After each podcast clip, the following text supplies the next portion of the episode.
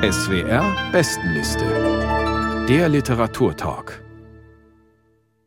Guten Abend, mein Name ist Carsten Otte und ich freue mich, Sie hier im schönen Literaturhaus in Berlin zu begrüßen zum Gespräch über die SWR Bestenliste im April. Seit nunmehr über 40 Jahren wählen 30 Literaturkritikerinnen und Literaturkritiker aus dem deutschsprachigen Raum jeden Monat zehn Bücher auf eine Liste.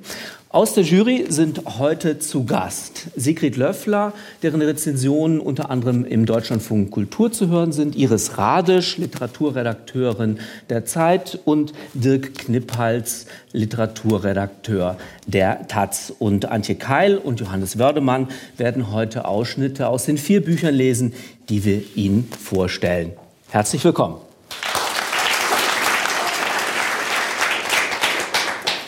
Ja, und das erste Buch, über das wir heute sprechen, ist eine Wiederentdeckung. Es ist der Roman von Gianfranco Caligaric mit dem Titel, ein wunderbarer Titel, wie ich finde, Der letzte Sommer in der Stadt. Das Buch ist 1973 zum ersten Mal in Italien erschienen und äh, damals war es durchaus ein Achtungserfolg. 17.000 Exemplare wurden verkauft. Und dann ist der Autor ein bisschen in der Versenkung verschwunden und dann immer mal wieder entdeckt und auch übersetzt worden. So wie jetzt für den Wiener Schollnay Verlag von Karin Krieger. Das Buch ist gerade auf dem Markt. Sigrid Löffler in welcher Weise verrät denn schon dieser beschwörende Titel der letzte Sommer in der Stadt, was dann tatsächlich auch, was der Inhalt dieses Romans ist? Ja, der Roman erzählt eine doppelte Liebesgeschichte. Einerseits die Liebe zu einer jungen Frau und andererseits die Liebe zu einer sehr alten Stadt, nämlich Rom. Also es ist eine Hymne auf die Stadt Rom, aber es ist gleichzeitig auch ein Abgesang auf die eigene Jugend des Helden. Der Held wird gerade 30. Wir wissen ja, das 30. Jahr ist ein sehr symbolisch aufgeladenes, entscheidendes Jahr im Leben der meisten Menschen, auch im Leben dieses Leo. Leo kommt aus Mailand, er ist nach Rom gedriftet, er hat dort sich von Freunden einen Aushilfsjob beim Corriere dello Sport besorgen lassen, nicht als Journalist, sondern nur als seine Aushilfsschreibkraft. Äh, seine Ambition ist allerdings, er möchte gern entweder Autor werden oder zumindest Drehbuchschreiber. Aber äh, seine Energie erschlafft immer sehr schnell. Und das hängt auch damit zusammen, dass er halt sehr viel an der Piazza Navona herumhängt mit seiner Clique und in der Nacht immer dann durch die Partys und durch die Bars zieht oder auch tagsüber gerne ans Meer fährt. Der rote Faden in diesem Roman ist eine Liebesgeschichte, eine On-Off-Beziehung, die er hat zu einem Mädchen namens Arianna. Die ist reich, die ist extravagant, die ist sehr labil und sie fasziniert ihn vor allem mit ihren Allüren, bis er dann dieser Allüren dann auch ein bisschen überdrüssig wird, weil diese Frau sich unentwegt produzieren muss und selbst dramatisiert. Man wäre ja gar nicht überrascht, wenn sie eines Nachts auch in den Trevi-Brunnen steigen würde.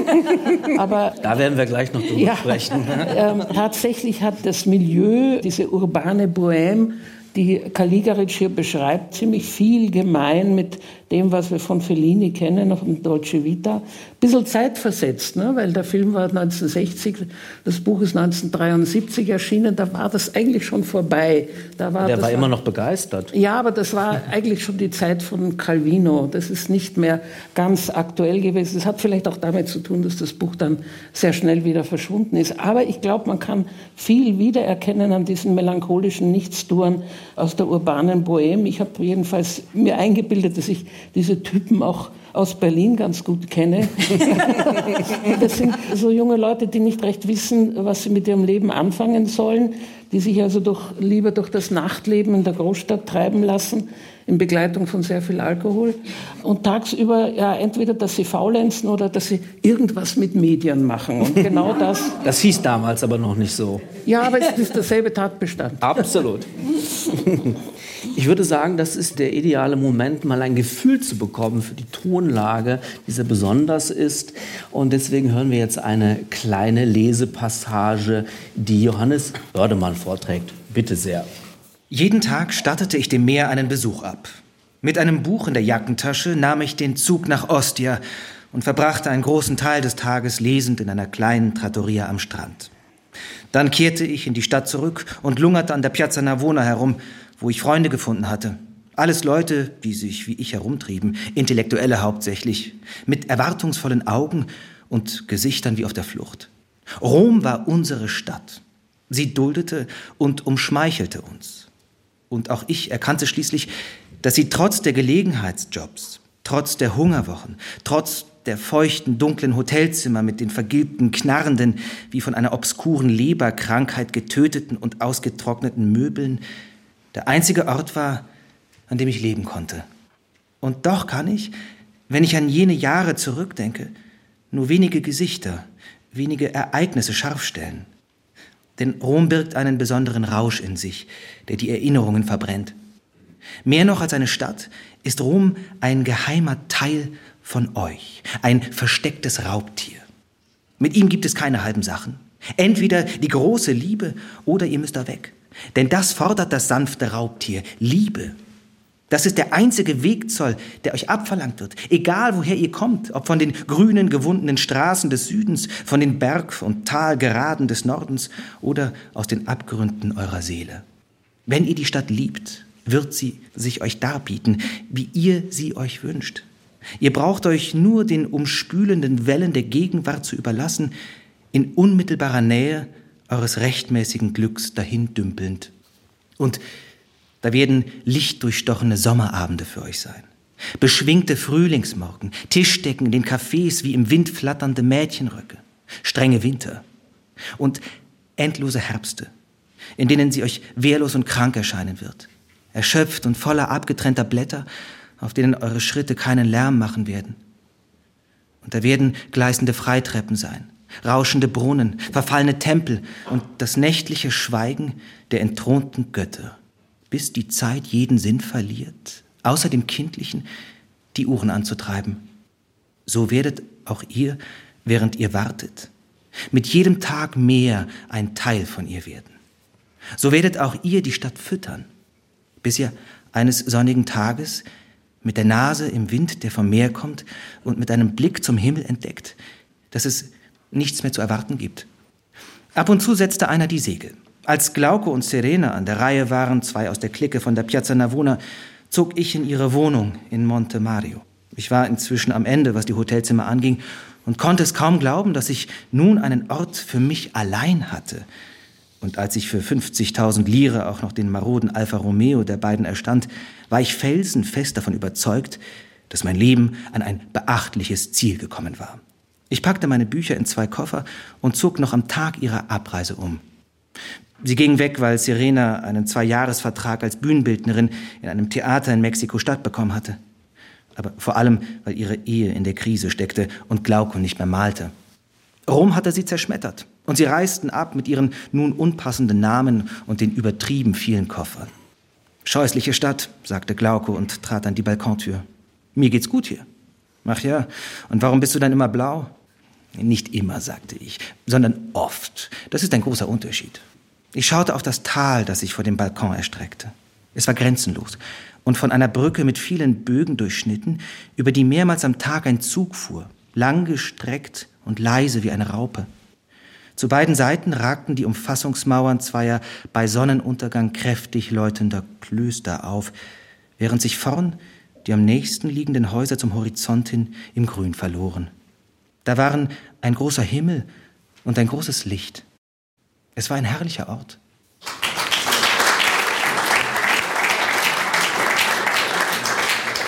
Gianfranco Caligaric steht mit Der letzte Sommer in der Stadt auf Platz 10 der SWR-Bestenliste im April. Frau Radisch, die Stimmung hat Frau Löffler ja gerade eben schon beschrieben. Wir denken da an Fellini, an Roma, an La Dolce Vita, vielleicht auch an Sorrentino, La Grande Bellezza. Das fällt ja. einem alles ein, ja. ganz klar. Aber ich meine, der Text entwickelt auch eigene literarische Qualitäten. Worin bestehen die Ihrer Meinung nach?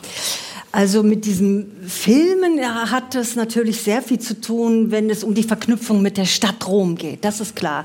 Also Rom ist ja fast ein eigener ein Held. Die Plätze, die Straßen und auch wie es sich langsam verändert. Also im Laufe dieses Sommers gibt es plötzlich Neubauten, es gibt Zerstörung. Also die Grande Bellezza kriegt auch erste Risse. Also da sind wir auf der Filmebene und dieses Zusammenspiel von Jugend, Schönheit, gut angezogen sein und Nichtstun und Stadt das ist wunderbar im Ambiente. Und dann kommt aber hier etwas hinzu, was ich jetzt aus den Filmen so vielleicht noch nicht kannte.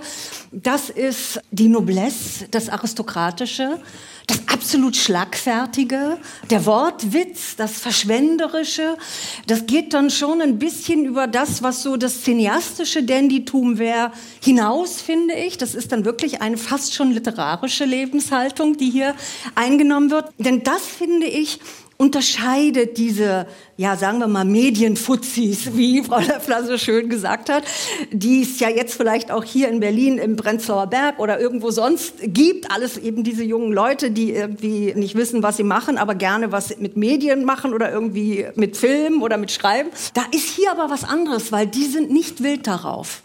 Das sind keine Ehrgeizlinge. Das sind nicht die, die sich schick machen und zu den Abteilungsleitern drängen und dann sagen, oh, ich kann und möchte und so weiter. Also das dieses Gegenteil, der Leo Gazzaro ist ja ein Verweigerer. Genau, also das sind nicht die jungen Karrieristen, die so aus allen Herren Ländern in die Hauptstadt strömen, um da was zu werden. Also diese Aufsteigerromane, wie wir sie dann auch eher aus Frankreich kennen. Das ist ja da typisch. Der Provinzler kommt in die Stadt und will nur eins, Karriere machen, aufsteigen. Hier ist das zwar auch ein Mann, der aus Mailand und aus kleinen Verhältnissen in die Stadt kommt, aber der nicht aufsteigen will. Das ist das Dolle. Ja, der hat einen einzigen Tag, wo er mal die Chance kriegt und irgendwie im Fernsehen einen Job bekommt, wo man ihm auch sagt, ja, hier brauchst du eigentlich nur, ein, weiß nicht, ein halber Idiot zu sein, da bist du schon doll, weil die anderen sind alle Volltrottel, so ungefähr. Und dann kauft er sich auch einen schicken Anzug, weil er findet, dass man die eigene Kapitulation nur in bester Garderobe sozusagen angehen sollte. Aber er geht nach einem halben Tag weg. Er sitzt da irgendwie zwei Stunden in seinem Büro, langweilt sich zu Tode, guckt, wo die Bar ist und dann ist immer dieses schöne Wort, man setzt die Segel. Es ist Zeit, die Segel zu setzen. Das haben wir ja auch gerade in der Lesung gehört. Also dieses sich verweigern, gar nicht mitmachen wollen und im Grunde den schönen Augenblick leben wollen. Das wirklich das deutsche Faniente, das schöne Nichtstun.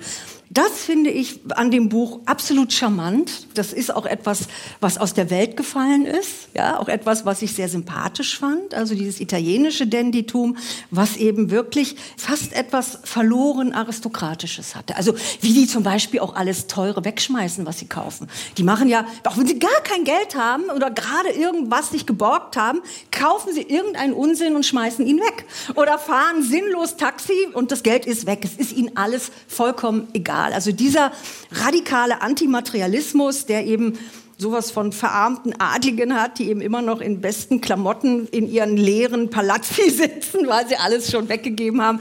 Das ist so die Haltung, die hier beschrieben wird. Trotzdem hat man ja nicht den Eindruck, dass unser Held ein Trottel ist. Ganz im Gegenteil. Genau. Der Mann ist belesen, zitiert auch regelmäßig Proust. Wir werden sicherlich auf diese Verweise auch noch zu sprechen kommen. Aber vielleicht nehmen wir noch eine weitere Ebene mit rein, Dirk Knipphals. Auffällig ist ja auch, dass hier eben nicht nur die die, sagen wir mal, Bohem erzählt wird, die kein Geld hat und das, was sie hat, eben rausschmeißt, sondern es werden ja auch Klassenverhältnisse erzählt. Also äh, Frau Löffel hat das vorhin auch schon angedeutet, dass es gibt Reiche, es gibt sehr Arme, die prallen aufeinander. Ist das vielleicht der Moment, der diesen Roman auch sehr aktuell macht? Weiß ich nicht. Ein Satz vielleicht zu den literarischen Anspielungen, weil sehr viel Gutes über den Roman wurde jetzt gesagt. Die Rom-Beschreibung fand ich auch ganz großartig. Die literarischen Anspielungen sind mir auf die Nerven gegangen, wenn ich ehrlich sein soll. Also, Zu viel Proust. Es ist ja nicht nur Proust, es ist Proust, es ist Joyce, es ist Joseph Conrad. Der große Gatsby. Der große Gatsby. Ja, ja. Und es sind eigentlich noch nicht mal literarische Anspielungen, sondern eigentlich ist es ein Name-Dropping. Also ich habe da keine literarischen Verarbeitungen dieser anderen Romane. Ja, aber das ist das Name-Dropping des Helden, nicht das Name-Dropping ja. des Autors. Und nachdem der Held ja auch ein etwas oberflächlicher Typ ist, der gerne ein bisschen blendet, zum Beispiel auch mit literarischen Kenntnissen, die er gar nicht hat. Deshalb ist es, glaube ich, gar nicht so dumm, dass er ausgerechnet auf Proust verfällt, den jeder gern zitiert und niemand liest. Es wäre schön gewesen, wenn der Autor vielleicht noch mehr daraus macht. Ja, da haben Sie sicher recht, Mann. Das ist Figurenrede. Ich habe die Figur ein bisschen dunkler zerrissener gelesen als Sie vielleicht, Frau Radisch. Sie haben das jetzt sehr so als dandyhaft und als aktive Verweigerung gesehen. Er rennt schon auch an Schranken mhm. äh, in seinem Beruf. Also mhm. gerade dieser halbe Tag er muss zu einem Chef gehen und dieser Chef sagt, sie treffen sich eine Stunde später im Café, da kommt aber erst gar nicht und so. Es hat schon so was Dunkles. Es gibt auch so eine Ablehnung ihm gegenüber von den anderen. Was ich total interessant fand an dem Buch, ich habe ihn sehr historisch gelesen, nicht im Sinne eines aktuellen Romans, sondern wirklich als das einen historischen Roman. Frau Löffler, Sie haben das gesagt, er spielt 73. Mir kam die ganze Atmosphäre schon ein bisschen antiquiert vor. Mhm. Mir fiel auch Frühstück bei Tiffany ein, also als Referenz der Frauenfigur. Also diese quirlige, immer ein bisschen hysterische Frau. Frühstück bei Tiffany war 58, das spielt mhm. 73, zwischendurch war 1968. Und irgendwie was dazwischen passiert ist, kommt in dem Roman gar nicht vor. Das ja. fand ich irgendwie ganz seltsam. Naja, aber 68 und die da stand in Paris an den Mauern, ne travaillez jamais, also arbeitet nie. Das war die Parole der Situationisten und das ist aufgegriffen worden in der Studentenbewegung. Also sich dieser Geschaftelhuberei der Angestelltenwelt zu widersetzen, das ist schon 68. Wir haben bislang noch nicht über diese Liebesbeziehung gesprochen, die mir ja auch interessant zu sein scheint. Das ist ein großes Scheitern. Aber die Frage ist, ist dieses Scheitern plausibel erzählt, Frau Löffler? Ja, wenn man davon ausgeht, dass der junge Held ein Melancholiker ist und absolut bankrott, und dass die ein verwöhntes, reiches Mädchen ist, die aber ein bisschen orientierungslos durch ihr eigenes Leben taumelt und auch nicht recht weiß, auf welche Männer sie sich einlassen soll und welche nicht. Das wechselt nämlich sehr und am Schluss dann sich doch an einen älteren, sehr reichen Society-Maler hängt, weil der ihr dann doch eher das Leben zu versprechen scheint, auf das sie Anspruch zu haben glaubt, aufgrund ihrer Klassenherkunft. Und trotzdem ist sie erschüttert, weil sie im Grunde genommen äh, ihre Liebe zu ihm, zu Leo, gar nicht formulieren konnte. Es ist im Grunde genommen ein Eingeständnis der Nichtkommunikation. Ja, ich weiß gar nicht, ob sie wirklich in ihn verliebt war. Ich glaube gar nicht, dass ein derartig narzisstisch gestörtes Mädchen zu Liebe zu jemandem eigentlich imstande ist. Das ist eine blenderhafte Figur. Am Anfang ist sie tatsächlich faszinierend und man versteht auch, warum der junge Held wirklich auf sie hereinfällt. Nicht nur, dass sie besonders hübsch ist, sondern eben auch die bizarrsten Dinge tut. Und er trottelt ein bisschen hinter ihr her durch die römische Nacht und schaut, was sie jetzt wieder für einen bizarren Einfall hat. Aber das nützt sich ab. Und er wird auch im Laufe dieses Romans über ihre Strahlkraft etwas ernüchtert. Aber er ist und durchaus erschüttert, würde ich mal sagen, Dirk Knippals, dass diese Liebesgeschichte an die Wand gefahren wird. Geht man da mit oder ist das im Grunde genommen nur so eine Art literarisches Theater, was wir da erleben? diese Konstellation, ein trinkender, ein bisschen kaputter Mann und eine rätselhafte Frau. Das klingt ja zu hart, aber es kam ja schon ein bisschen abgenudelt vor. Das kannte ich schon. Also das ist, glaube ich, nichts, was dieser Roman sehr stark originell hat. Und das ist, glaube ich, auch etwas, wo ich markieren würde, das ist nicht mehr heutig. Die heutigen jungen Menschen sind da anders. Die versuchen gleichberechtigter zu sein oder sind irgendwie lässiger auch im Umgang mit Gefühlen. Das ist ja diese ständige Gefühlsproduktion und hin und her und ich weiß nicht. Es hat mir schon imponiert über weite Strecken, aber wann jetzt sie ins Bett gehen und wann nicht und wann dann wieder doch und wann wieder eine Krise ist, es kam immer so plötzlich. Ich sehe schon, wir bleiben hier bei einem sanften Dissens. Wir müssen hier überhaupt nicht einig werden. Das war der letzte Sommer in der Stadt von Gianfranco Caligaric in der Übersetzung von Karin Krieger im Schorlei Verlag, Platz 10 der SWR Bestenliste im April. Vielen Dank.